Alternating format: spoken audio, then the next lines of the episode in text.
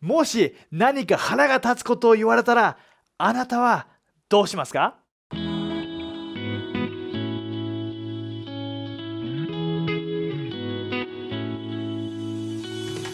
皆さんこんにちは。ライハース東京のたすけです。ヘルシーシンキング3分ニュースへようこそ。この動画ではあなたが素晴らしい人生を生きるために必要な健康的な考え方について聖書から3分で話していきたいと思います。もし何か腹が立つことを言われたらあなたはどうしますか？口喧嘩に関する記事を見つけました。でこういうことが書いてありました。誰かの一言でイライラする。その時に反論してしまったりいろいろこちらも言っているといつの間にか喧嘩に発展して気まずい雰囲気になることがある。確かに誰かに何か言われてムッとすることってありますよね。でもそんな時にあなたはどうしますか？そんな時に俺たちが持つべき健康的な考え方は何でしょうか？聖書にこうあります。ヤコブの3の9から10私たちはこの下で天の父なる神を褒めたたえ同じ舌で神にかたどって作られた人間を呪います。賛美と呪いが同じ人の口から出るのです。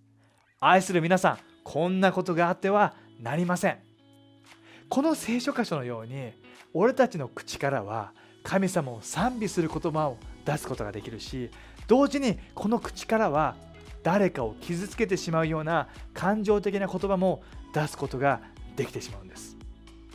誰かに何か言い返したいと思った時に俺たちが持つべき健康的な考え方は感情的な言葉ではなく神様を賛美するその口にふさわしいいい言葉を出す。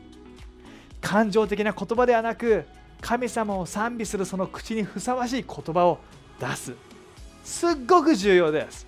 腹が立った時頭の中には何万もの考えがいっぱい巡るけども俺たちの口からは一種類の言葉しか出すことができないんです。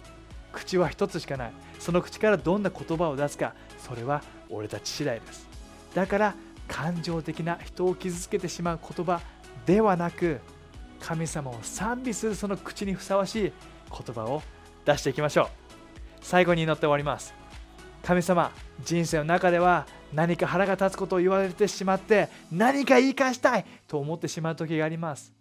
でもいつも俺たちの口からはあなたを賛美するにふさわしいその口にふさわしい正しい言葉を出すことができるように助けてください。